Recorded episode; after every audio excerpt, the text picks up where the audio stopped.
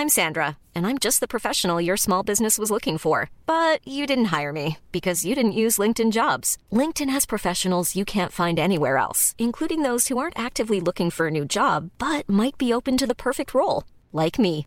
In a given month, over 70% of LinkedIn users don't visit other leading job sites. So if you're not looking on LinkedIn, you'll miss out on great candidates like Sandra. Start hiring professionals like a professional. Post your free job on linkedin.com/people today.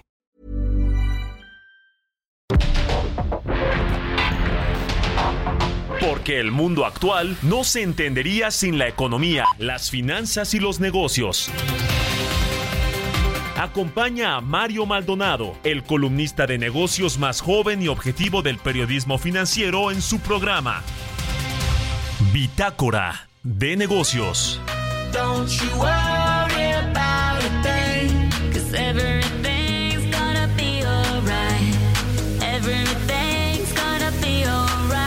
It's gonna be all be alright. Thumbs up vibe, ready for the night. Lit like a light, about to take flight. Get high than a cat, floating on the sky. Look, mama, I could fly. I feel so alive.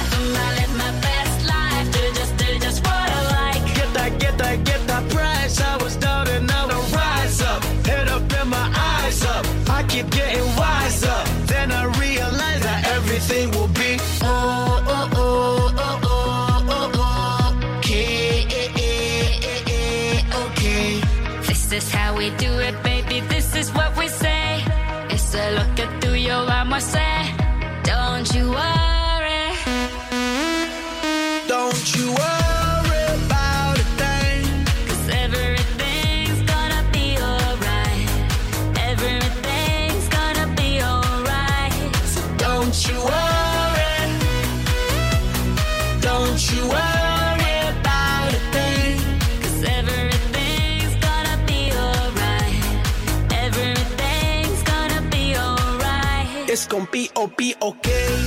Work hard, play hard, that's the only way. I'ma live my life like every day's a holiday. Time to celebrate, time to elevate. Hold up, wait. Tres, cuatro, cinco, seis. Take it to the top, top, top, like Ooh. we don't stop, stop, keep on moving, making Moves. Take a shot, shot, take a shot, take a few.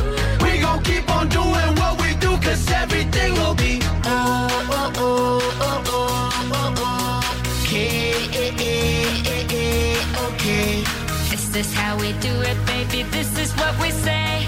It's a look at through your armor say. Don't you worry. Don't you worry about a thing. El resumen. Este miércoles el presidente Andrés Manuel López Obrador señaló que a partir de diciembre próximo comenzará a operar en la Ciudad de México la farmacia que contará con todos los medicamentos del mundo. Yo creo que ya tenemos como 16, 18 estados en donde el abasto de medicamentos está como en 95%. Y en diciembre vamos a tener una farmacia de aquí en la Ciudad de México, ya estamos en eso. Aparte del abasto, que no falte, por si llegara a faltar una medicina, una, en ese almacén, en esa farmacia, van a estar todos los medicamentos, todos los que hay en el mundo. Blanca Lila Ibarra, comisionada presidenta del Instituto Nacional de Transparencia, Acceso a la Información y Protección de Datos Personales, aplaudió la resolución que fue tomada por la Suprema Corte de Justicia de la Nación, en la que permitirá al INAI sesionar con cuatro comisionados. La Comisión Nacional de Hidrocarburos instó una vez más a la Secretaría de Energía a analizar la posibilidad de reactivar las licitaciones petroleras en el país, ya que en su evaluación técnica para la elaboración del Plan Quincenal de Exploración y Producción actualizado de este año, evidenció que hay 23% del potencial petrolero nacional que hoy en día no tiene actividades pero cuenta con reservas remanentes completamente caracterizadas y disponibles para su desarrollo. Información de la Comisión Nacional del Sistema de Ahorro para el Retiro demuestra que el rendimiento real histórico del sistema de ahorro para el retiro ha estado por debajo de la inflación general por 28 meses consecutivos. Al cierre de julio, el rendimiento histórico de la las fue de 4.73%, mientras que la inflación en el país fue de 4.79%. Autoridades mexicanas realizarán la primera semana FinTech, donde abordarán temas como ciberseguridad, pagos y nuevas tecnologías. El evento coordinado por el equipo de Gabriel Llorio, subsecretario de Hacienda, se realizará los días 28, 29 y 30 de agosto en el Auditorio Nafin y contará con invitados tanto nacionales como internacionales.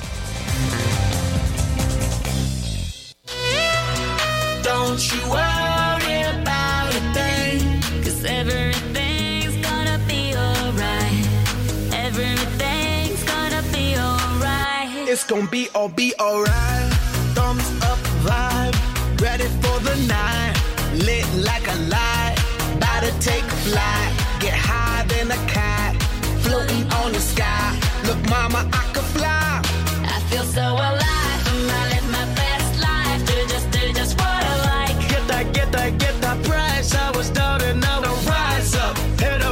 Tal? ¿Cómo están? Muy buenos días. Bienvenidos a Bitácora de Negocios. Yo soy Mario Maldonado y qué gusto me da saludarlos en este jueves, jueves 24 de agosto del 2023. Estamos transmitiendo en vivo aquí en la cabina del Heraldo Radio. Muchas gracias a todos los que nos escuchan en, en la República Mexicana a través de las estaciones hermanas del Heraldo Radio aquí en la Ciudad de México y en el Valle de México por la 98.5 de FM. También hay quienes nos escuchan en la radio por internet o escuchan el podcast a cualquier hora del día. A todos y a todas, muchísimas gracias. Y bueno, comenzamos con música y el resumen. Esta semana en música hemos estado escuchando canciones del top 100 eh, de inglés, en inglés de Amazon Music. Y esta es de Black Eyed Peas, Shakira, David Guetta y se llama Don't You Worry. La vamos a estar escuchando hoy aquí en Bitácora de Negocios y le entramos a los temas, le entramos a la información. Vamos a hablar con Roberto Aguilar lo más importante que sucede en los mercados financieros, en las bolsas. Resultados de Nvidia superan expectativas, anuncia millonaria recompra de acciones propias y las bolsas lo celebran. Argentina, Egipto, Irán, Etiopía, Arabia Saudita y Emiratos Árabes Unidos están invitados, son los países invitados a sumarse a los BRICS estos, eh, este bloque de países emergentes. Recesión en Estados Unidos es más grave de lo esperado. Cambios en política económica de México y complicaciones en el entorno previo a elecciones del 2024 debilitarán al peso, advierte el banco suizo UBS.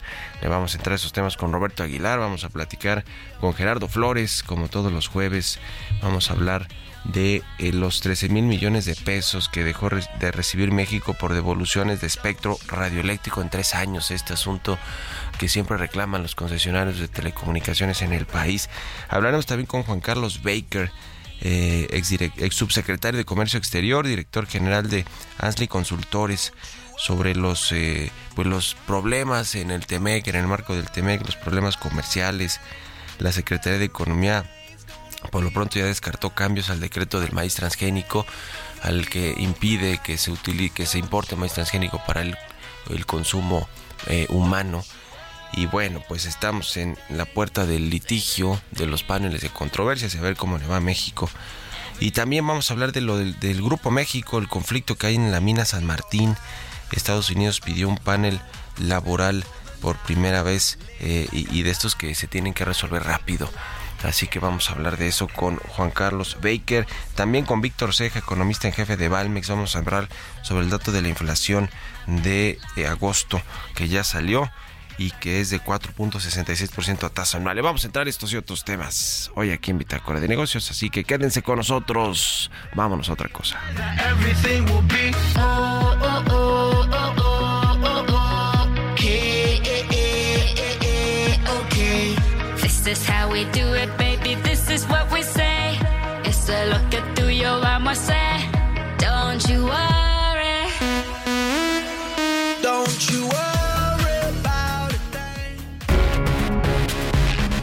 El editorial.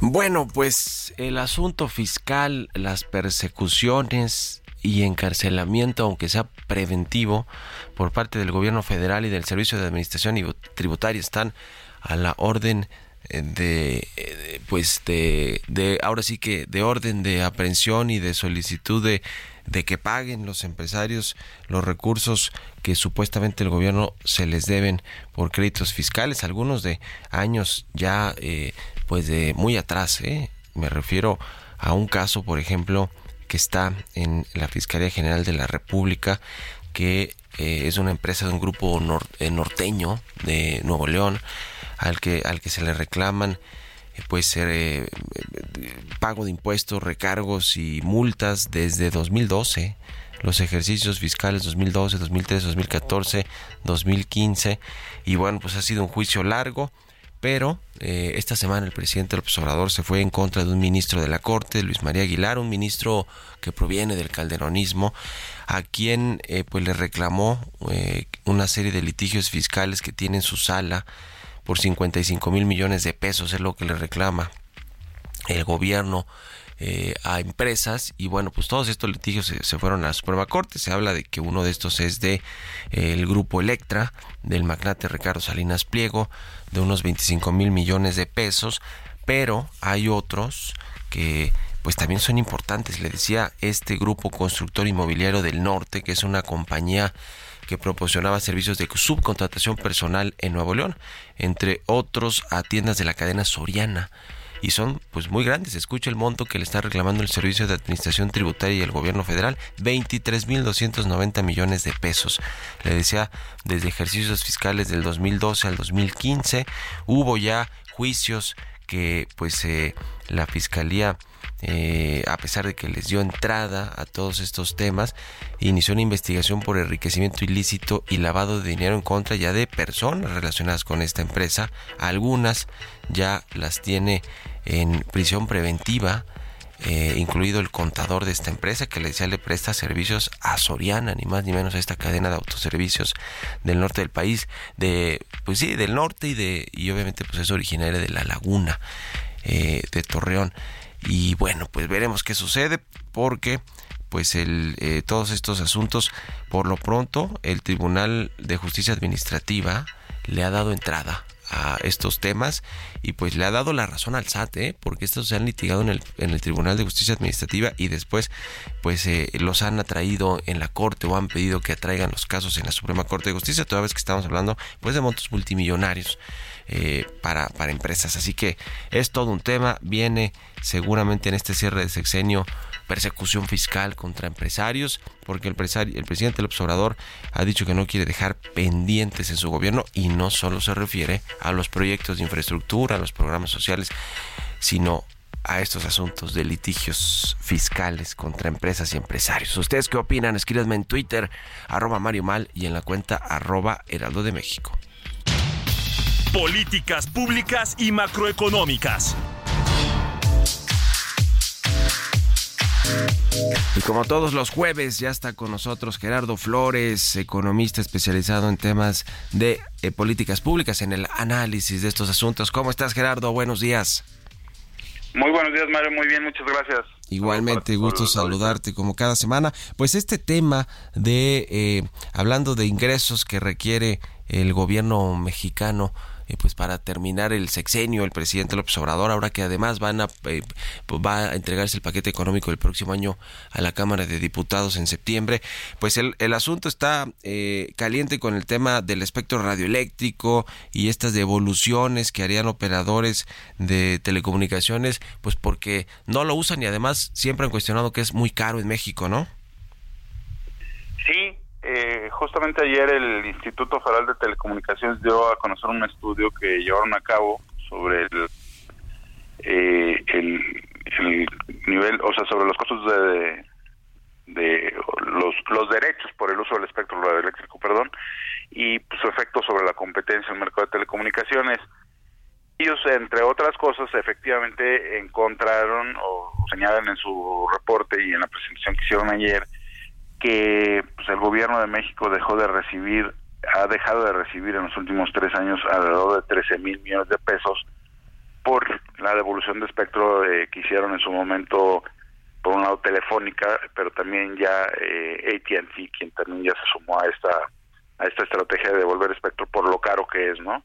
eh, y entonces el IFT advierte pues que de seguir así el, el, nivel de, de, los derechos que cobra el Estado mexicano por el uso de las frecuencias del espectro eléctrico, pues eh, va a seguir eh, generando, digamos, problemas de competencia en el sector telecomunicaciones. De hecho, pues ellos advierten que el nivel que tienen ahorita los derechos pues es una barrera de entrada al mercado mexicano y, y pues de seguir eh, pues en, esos niveles que están muy por encima de las referencias internacionales, pues va a seguir habiendo problemas de competencia en el mercado mexicano de servicios móviles. Yo lo que agregaría a esos hallazgos del IFT, eh, pues es que no solo es el costo del espectro, también hay que revisar otras medidas regulatorias que inciden en la, en la competencia en el segmento móvil, ¿no? Pero esto es un, yo, yo celebro que el IFT esté siendo más, eh, digamos, haya subido el perfil de la discusión del tema de los costos del espectro, porque es algo que necesariamente se tiene que revisar y, y si no, pues lo que sí, que también advierte el IFT es que probablemente, pues si, si no se corrige esto eh, o no se empieza a corregir, pues vamos a empezar a ver más devoluciones de espectro, ¿no? Y esto lo único que hace es favorecer la concentración, porque hay un operador que todos sabemos que sí opera digamos, relativamente eh, o de forma cómoda frente a los demás, que, en este caso es Telcel, pues por la, escala que tiene y los ingresos que tiene, eh, tiene, digamos, el margen para poder estar pagando los eh, las cuotas de derechos que se cobran actualmente, pero aún así, pues es son cuotas elevadas que, repito, de no corregirse, lo único que hacen es perpetuar el problema que tenemos de concentración en el mercado mexicano, ¿no?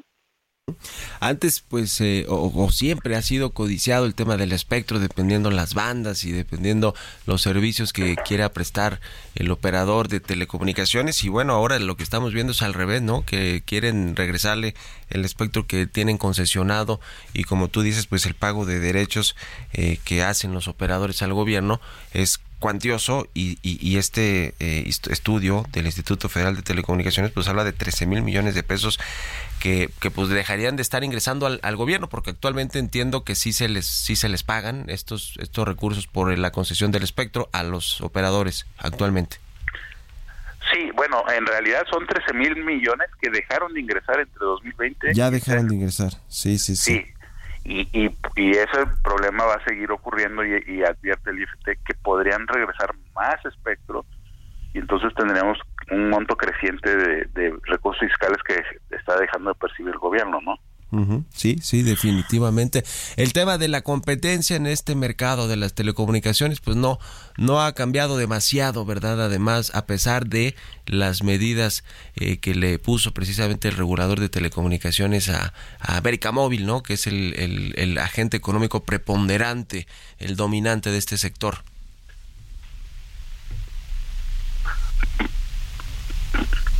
¿Me escuchan?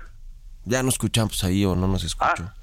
Eh, te, decía de este tema de América Móvil y de la competencia ah. en el sector telecomunicaciones. Sí, bueno, pues ahí creo que sí hay una asignatura pendiente por parte del IFT. Los, los propios operadores le han señalado que las medidas, eh, pues en gran parte no han sido efectivas y que sigue habiendo un problema de concentración en, el mercado móvil, ¿no? Creo que eso es algo que el IFT, pues sí, también tiene que ponerse pues a revisar con más profundidad, porque si seguimos con, con esta rutina regulatoria, le llamaría yo, pues eh, nada va a cambiar, ¿no? Ya. Pues muchas gracias, como siempre, estimado Gerardo Flores. Muy buenos días. Muy buenos días, Mario. Saludos a todos. Hasta luego, Gerardo Flores R en Twitter. Síganlo y vámonos a otra cosa, 6 con 21. Economía y mercados. Roberto Aguilar ya está aquí en la cabina del Heraldo Radio. Mi querido Robert, ¿cómo te va? Buenos días. ¿Qué tal, Mario? Me da mucho gusto saludarte a ti y a todos nuestros amigos. Ya se dio el dato de la inflación de la primera quincena de agosto, 4.67 a tasa anual, en línea, en línea con lo que esperaba justamente el mercado. Pero sí es importante comentar que en, el, eh, en la parte subyacente sí hubo mayores presiones de lo que se anticipaba, pero al final del día, pues con esto, pues ya tenemos justamente siete quincenas consecutivas con la baja en la inflación que siguen diciendo que hay que tener cuidado sobre la lectura justamente de este indicador. Fíjate que es interesante porque lo que más eh, subió fue el jitomate, gas doméstico LP, universidad, gasolina de bajo octanaje, preparatoria, pero creo que todavía, Mario, no se refleja de manera más importante pues el tema del regreso a clase será justamente en la segunda quincena de agosto, con los datos donde habrá una situación mucho más evidente de estos gastos, de este incremento de los precios.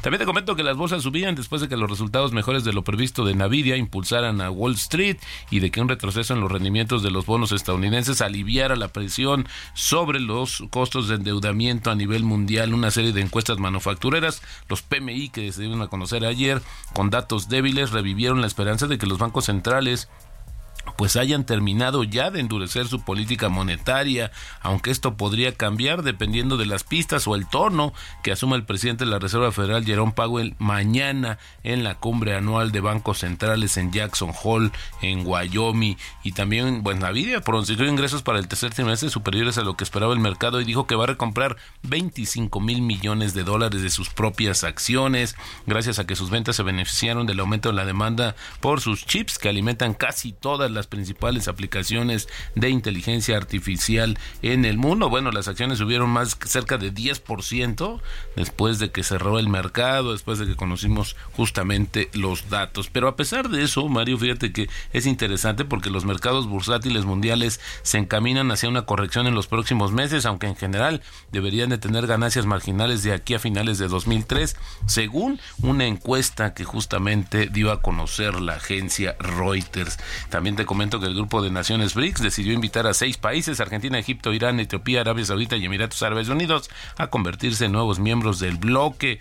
Hay, eh, pues sí, hubo eh, divisiones, discusiones respecto a esta situación, pero bueno, estos son los países que están invitados. También te comento que justamente las ventas minoristas británicas cayeron en agosto al ritmo más rápido desde marzo de 2021 y la mayoría de los, de los comercios pues anticipa otro mes difícil, de acuerdo con una encuesta que se dio a conocer hoy muy temprano. El tipo de cambio, Mario, fíjate, cotizando en 1682. Con esto tenemos una apreciación en el año de 13.6%, 13.6%, así el peso fortachón, Mario. Entonces, el dato de la inflación, Robert, 3 4.67, no 3 puntos ya, estarían dando brincos de felicidad en el gobierno y en el Banco de México porque habrían llegado a esta meta de 3%.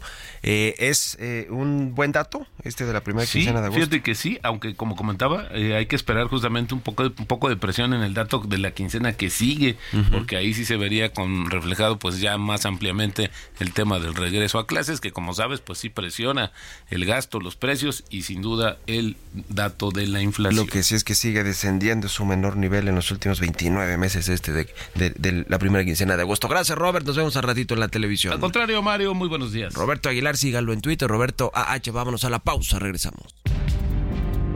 En un momento continuamos con la información más relevante del mundo financiero en Bitácora de Negocios con Mario Maldonado.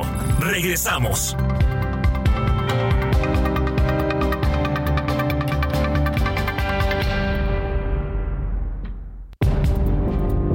Estamos de vuelta en Bitácora de Negocios con Mario Maldonado. Don't you worry about a thing, cause everything's gonna be alright. Everything's gonna be alright. It's gonna be all be alright. Thumbs up vibe, ready for the night. Lit like a light, about to take a flight. Get high than a cat, floating on the sky. Look, mama, I could fly. I feel so alive. I live my best life. Do just, do just what I like. Get that, get that, get that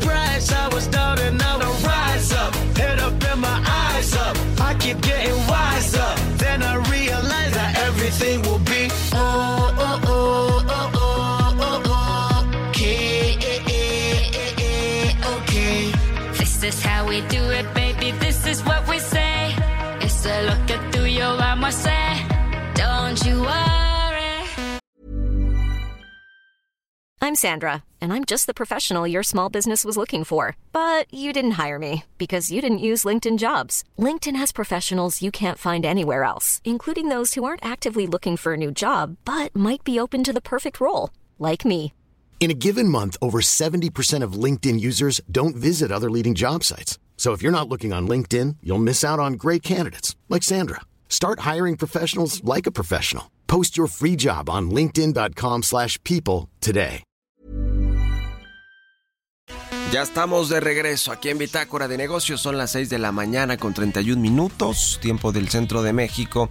Y regresamos escuchando un poquito de música antes de con información en esta segunda mitad del programa. Esta semana hemos escuchado canciones del top 100 de pop en inglés de Amazon Music. Y esta canción de los Black Eyed Peas, Shakira y David Guetta se llama Don't You Worry y es parte de este, de este ranking, de este top 100 de pop en inglés de Amazon Music. Vámonos al segundo resumen de noticias con Jesús Espinosa.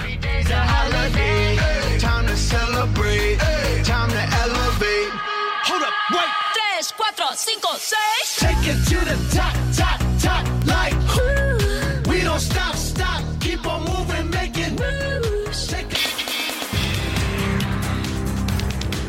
El sector empresarial consideró que no hay condiciones para las nuevas iniciativas de reformas que incluyen la reducción de la jornada laboral de 48 a 40 horas. Francisco Cervantes, presidente del Consejo Coordinador Empresarial, señaló que las empresas enfrentan el aumento de los salarios y las vacaciones, entre otras prestaciones. La tarde de este miércoles, la Fiscalía General de la República informó sobre la detención de Domitilo B por la probable comisión del delito de uso indebido de atribuciones y facultades. El implicado está vinculado a la construcción de la estela de luz ubicada sobre Paseo de la Reforma en la Ciudad de México. El Servicio de Administración Tributaria al cierre del primer semestre del año brindó atención a 23.636.766 contribuyentes, de los cuales 3 de cada 10 fueron a través del SAT ID, la aplicación móvil mediante la cual los usuarios pueden generar su contraseña o renovar su e-firma para poder usar los servicios del SAT. El Centro de Investigación Económica y Presupuestaria refiere que de acuerdo con la encuesta nacional de ingresos y gastos de los hogares 2022, la población que requeriría cuidados en México es de 18.8 millones de personas y se conforma por 9.9 millones de niñas y niños menores de 6 años, 5 millones de personas con discapacidad y 3.8 millones de adultos mayores dependientes. La población que requiere cuidados es 9.5% menor que en 2018, principalmente porque la primera infancia disminuyó 14%.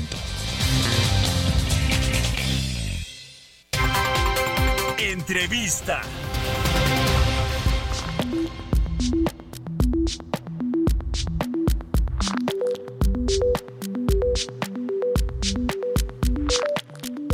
Bueno, sobre los asuntos comerciales que tiene abiertos México con nuestros socios de, Estados Unidos y de Canadá, el, el tema del maíz transgénico es el que hoy está eh, tomando la mayor relevancia, trayendo los reflectores, porque Estados Unidos solicitó este panel de controversias con México, pues para que se dirima ya por los expertos eh, de- del panel de controversias, quién tiene la razón, si el fundamento científico de México, los argumentos son válidos para que no se importe maíz genéticamente modificado, sobre todo para uso humano, como ha dicho el presidente López Obrador y, y la Secretaría de Economía, o si Estados Unidos tiene la razón de que no hay tal fundamento científico y técnico por parte de México. Por lo pronto, Economía, la secretaria Raquel Buenrostro, dijo que pues no se va a cambiar el decreto sobre el maíz transgénico, que van a ir a los paneles, que esperan obviamente pues ganarlos, aunque pues no hay mucha eh, bueno, por lo menos lo que se ve entre expertos eh, comerciales y que estuvieron relacionados con el tema de las firmas del TEMEC, pues no se ve que México realmente pueda salir bien librado de este asunto. Vamos a platicar precisamente con un experto de estos temas, Juan Carlos Baker, fue subsecretario de Comercio Exterior y es director general de Ansley Consultores. ¿Cómo estás, Juan Carlos? Muy buenos días. Mario, ¿qué tal? Muy buenos días, encantado de saludarte. Igualmente, pues ¿cómo ves todo este asunto? El gobierno no va, mexicano no va a cambiar su postura sobre el tema del maíz transgénico y pues lo definirán los, los paneles de controversias en un plazo de 8 a 10 meses más o menos, ¿no? Eh, sí, aproximadamente esos son los plazos, Mario. Eh, ¿Cómo lo veo? Mira, a ver, eh, primero un poco lamentable, francamente. Eh, creo que este tema ya tenía mucho, mucho tiempo gestándose. La primera versión del decreto que establece esas medidas que decías tú en el intro es del 2020, de diciembre del 2020. Entonces, pues francamente hubo muchas instancias en donde se pudo haber dialogado, en donde Estados Unidos eh, decía sus preocupaciones. México hizo algunos cambios por ahí en el decreto, pero pues siempre como tratando de ponerle un parque, si me permite la expresión, eh, no necesariamente atendiendo el tema de fondo. Entonces, bueno, pues llegamos hasta esta instancia eh, y ahora el panel lo que va básicamente a considerar son dos cosas. Primero, y creo que esto es muy, muy importante dejarlo claro, Mario, eh, no hay nada en el tratado que diga o que impida a México tomar medidas en materia sanitaria o para la protección de su población. Eso, por supuesto, es un principio que jamás se ha puesto en duda. Lo que sí dice el tratado es que si tú vas a tomar medidas de ese tipo, debes de aportar evidencia científica, tienes que hacer análisis de riesgos, tienes que presentar eh, el comparativo de diversas medidas que podrían haber podido usarse al alcanzar ese objetivo legítimo. Y pues aquí parece que eso, o Estados Unidos alega que México jamás eh, presentó esa evidencia y que todo lo que se fue estableciendo a lo largo de todos estos decretos, pues básicamente era una cuestión eh, pues más bien de corte ideológico, porque no hay evidencia científica. México pues argumenta totalmente lo contrario, dice que, que esto está plenamente justificado dentro del tratado y que pues ellos van a presentar la evidencia correspondiente y además alegan que no hay una, una afectación comercial como tal, entonces por lo tanto eh, pues no hay mérito en la, en la queja o el reclamo de Estados Unidos. Eso es parcialmente cierto solamente, Mario, porque si bien ahorita en estos momentos eh, puede uno argumentar que no hay un, una afectación al comercio, pues el problema es el, el principio. El problema es que pues el día de hoy lo estás haciendo de esta manera y eh, pues no hay una certidumbre de que después no vaya a haber otros cambios o que estas medidas no se extiendan a otros productos adicionales al maíz, lo cual pues otra vez creo que de alguna manera erosiona la certidumbre que se supone que el TEMEC está está proveyendo eh, a los a los operadores económicos. Ahora, en esta postura que tiene México, en este decreto de prohibición de la importación de maíz transgénico, pues más o menos la flexibilizó, ¿no? Fue a finales del 2020, eh, permitió la importación de maíz genéticamente modificado para el consumo animal, industrial, para el forraje, como le llamó el presidente del observador este, esta semana pero no eh, digamos que eso no eso no es suficiente porque eh, pues los eh, productores de Estados Unidos quieren enviar el maíz para pues el consumo humano que finalmente el otro día que platicamos con un, con un experto decía pues no se lo, se lo terminan o lo terminan comiendo los mexicanos no porque pues mucho de este maíz que se usa pues es para alimento de, animales. ¿Cómo, ves este tema no no fue suficiente por supuesto ya lo estamos viendo con Estados Unidos.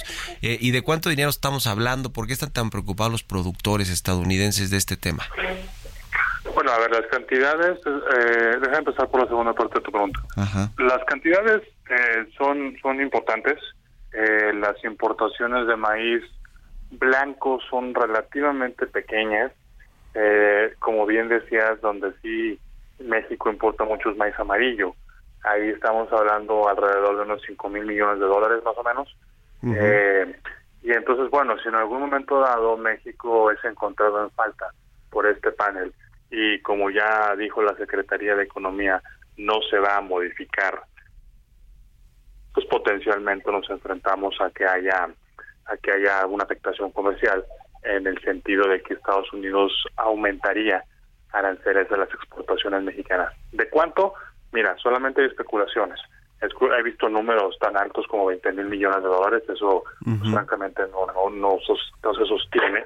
Pero yo creo que eh, pues un, un estimado muy somero podría ser, no sé, tal vez 3, 4 mil millones de dólares. ¿Por qué se está, por qué hay tanta preocupación? Bueno, uno, porque, insisto, los números eh, son, son importantes.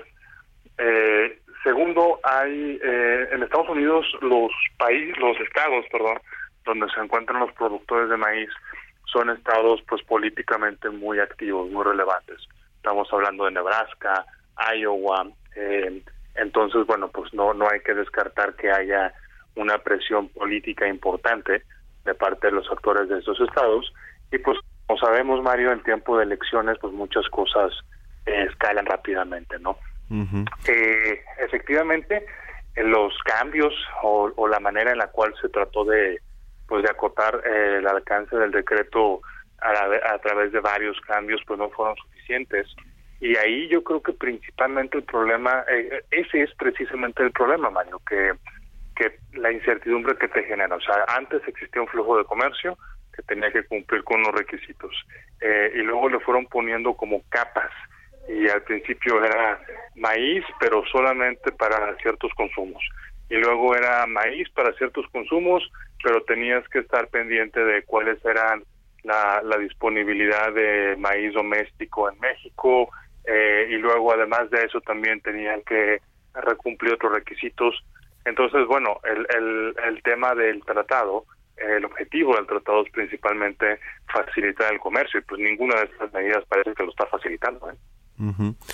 El otro asunto importante que trascendió esta semana es el del Grupo México, la mina San Martín, donde Estados Unidos pidió por primera vez un panel laboral para revisar pues eh, todo el tema de, de, los sindicatos, de si se están negando los derechos laborales eh, a los trabajadores de esta, de esta mina eh, este, este eh, mecanismo laboral de respuesta rápida que, que solicitó Estados Unidos, pues va a terminar rápido con este asunto o, también va para largo. ¿Cómo ves este otro tema, Juan Carlos?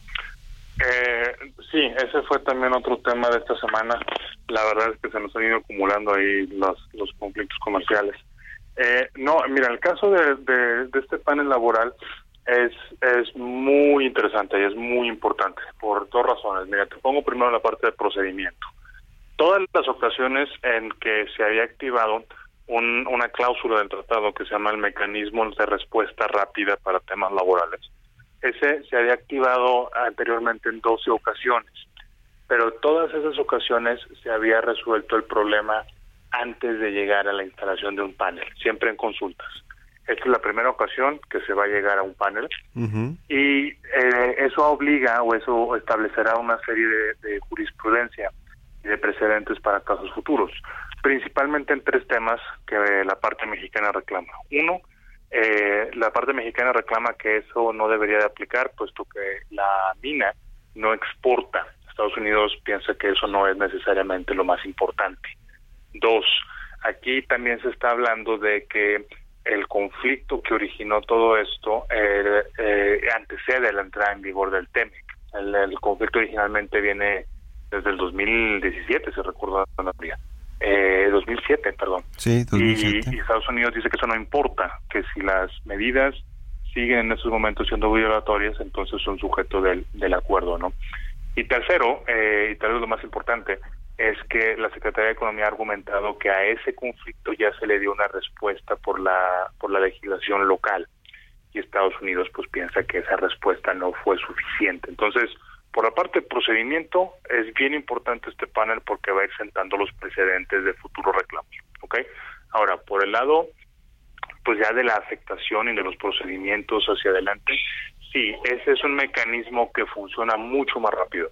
Este es un mecanismo que en, 60, en 90 días, si recuerdo de memoria, eh, va a estar emitiendo una respuesta. Y ahí tiene también una, un procedimiento para realizar visitas, para intercambiar información. Entonces yo creo que este es un proceso que a octubre, noviembre, Mario, vamos a estar teniendo una respuesta. Eh, y hay que ver cómo, primero, cómo sale la respuesta, quién le da la razón, y segundo, pues qué van a hacer las partes, ¿no? Aquí la afectación, o sea, si llegara a haber aranceles o llegara a haber algún tipo de castigo, si me lo permites, eso sería en primera instancia directamente contra la empresa, no contra el país en la totalidad. Lo que te mencionabas en un instante del maíz, pues sería para todos los productos que México exporta. Este es solamente para aquella compañía que estuvo involucrada en la, eh, en la denegación de los beneficios sindicales, es el término que se utiliza en el tratado. Pues muy interesante, muchas gracias como siempre Juan Carlos Baker eh, por tu por por platicar aquí con nosotros y estamos en contacto porque esto pues va para largo, eh, por lo menos el tema del maíz transgénico en este plazo de, de 8 a 10 meses que puede resolverse. Gracias y muy buenos días. Encantado, buenos días. Un abrazo, hasta luego. 6 con 46 minutos de la mañana. Vámonos con las historias empresariales. Historias empresariales. La compañía Bardal ganó el caso por las marcas de F1 y Fórmula 1. La Corte resolvió que es dueña de las marcas luego de que la holandesa Fórmula One solicitara una nulidad de marcas. Nos platica todo el caso, toda la historia, Giovanna Torres. Bardal fue fundada en 1939 por Ole Bardal, un inmigrante noruego a los Estados Unidos, quien llegó a Seattle en 1922 con 29 dólares en el bolsillo. Se convirtió en millonario a la edad de 39 años como contratista general en Seattle construyendo casas. Después de eso fundó la Bardal Oli Company en el barrio Bardal de Seattle. La empresa sigue siendo propiedad y está gestionada por la familia Bardal. Este miércoles, la segunda sala de la Suprema Corte de Justicia de la Nación resolvió que la empresa Bardal de México es dueña de las marcas F1 y Fórmula 1 desde 1979. Esto luego que la empresa holandesa Fórmula One solicitara una nulidad de las marcas ante el Instituto Mexicano de la Propiedad Intelectual. A través de un amparo directo, la Suprema Corte juzgó que la empresa Fórmula One no cuente con la protección de la ley en materia de propiedad intelectual de México para impugnar y registrar una marca concedida con anterioridad. La Corte determinó que bajo la fracción 1 del artículo 151 de la Ley de la Propiedad Industrial de México, buscar la nulidad de un registro de marca es inconstitucional, por lo que no procedió a favor de la empresa de origen holandés. La empresa mexicana registró las marcas Fórmula 1 en 1979, mientras que la compañía Fórmula One todavía no existía, sino hasta 1993 bajo la denominación FIA B.V. y adoptó el nombre hasta el 26 de mayo de 1999. Antes de esta fecha, el serial automovilístico se denominaba Gran Premio o Gran Prix. Para Bitácora de Negocios, Giovanna Torres.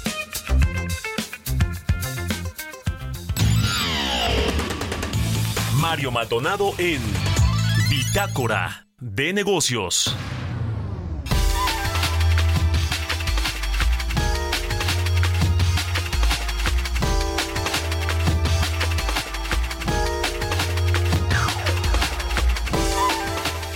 Y bien, vamos a platicar sobre el tema de la inflación. Le decía la inflación de la primera quincena de agosto, que sigue pues eh, a la baja, 4.67%. Eh, vamos a platicar de esto con Víctor Ceja, él es economista en jefe de Valmex. ¿Cómo estás, Víctor? Buenos días. Eh, muy buenos días, Mario. ¿Qué te pareció el dato de la inflación de la primera quincena de agosto? Eh, pues fue ligeramente arriba de lo estimado. resultó en la quincena punto 32 cuando el consenso de mercado era punto 28 pero aún así la inflación general registró una baja eh, de 4.78 en la segunda quincena de julio a 4.67, lo que es eh, favorable. Esta baja obedeció sobre todo a un decremento en los precios de varios eh, productos agropecuarios y, esto pues ayudó a que a que la inflación fuera menor. Sin embargo, vemos algunas lecturas mixtas. en la parte subyacente, eh, aunque también disminuyó de 6.52 a 6.21 entre quincena y quincena, eh, se observan datos favorables, eh, sobre todo en lo que es alimentos y bebidas. alimentos y bebidas la, una baja, la más, la, variación anual más baja en los últimos 20 meses, que eso es muy bueno. Resultó en 875 y, esto pues ayuda mucho a las personas de bajos ingresos, sobre todo ahora que salió la, encuesta de ingresos y, gastos de los hogares, pues resulta que las familias de menores ingresos son las que eh, gastan más en, alimentos, no aproximadamente la mitad de su ingreso lo, lo realizan en alimentos y bebidas, eso les va, les va a ayudar mucho. Pero eh, dentro de la inflación subyacente se observa un ligero incremento en el rubro de servicios, eh, pasó de 5.18 a 5.19, prácticamente nada, sobre todo por eh, educación, que son las, la, universidad, pero también por algunos eh, productos, eh, por ejemplo, vivienda, vivienda propia y loncherías. Esto es preocupante porque es una de las de, los principales eventos que impiden que la inflación tenga un descenso más contundente. Y precisamente por este evento, pues estamos esperando que el Banco de México mantenga eh, la política monetaria restrictiva, o sea, la tasa de, fondeo en, las siguientes reuniones en 11.25. O sea, no vemos todavía señales de que el Banco de México pudiera eh, realizar un relajamiento monetario.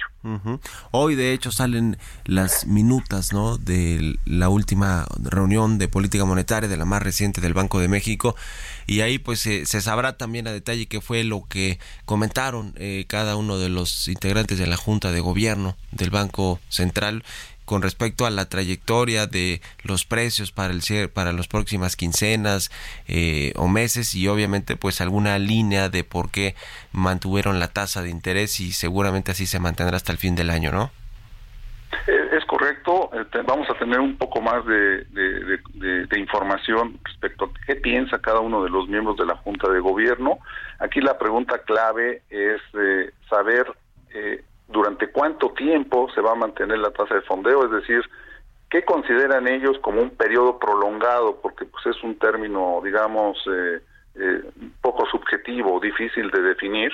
Eh, para nosotros esto del periodo prolongado significa que la política monetaria restrictiva se va a mantener hasta que tenga un impacto sobre la actividad económica y de la inflación de manera más contundente y precisamente los precios de servicios que estábamos mencionando, pues es uno, de los reflejos que pudiera eh, eh, ser más claro para ver si el impacto ya está operando o no en la actividad económica.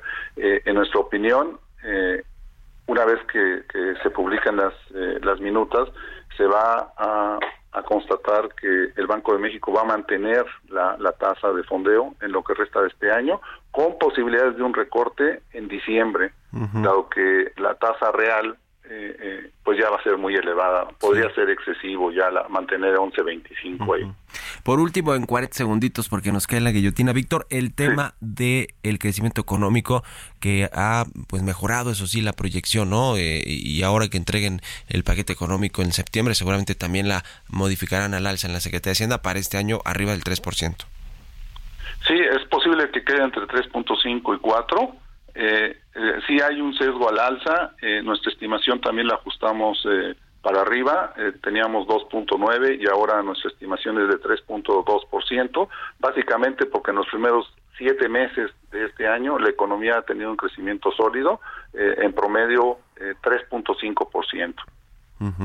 Pues ahí está el tema. Muchas gracias, Víctor Ceja, economista en jefe de Valmex, por estos minutos y muy buenos días.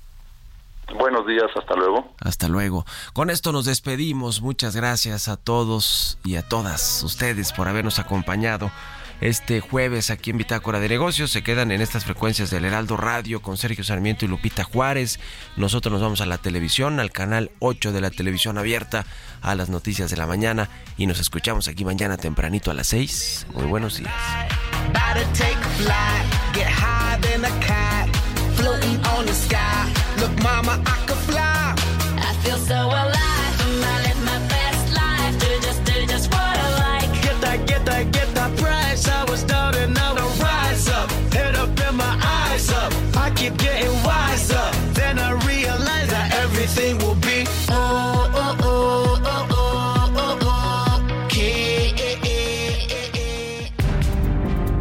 Esto fue Bitácora de Negocios con Mario Maldonado.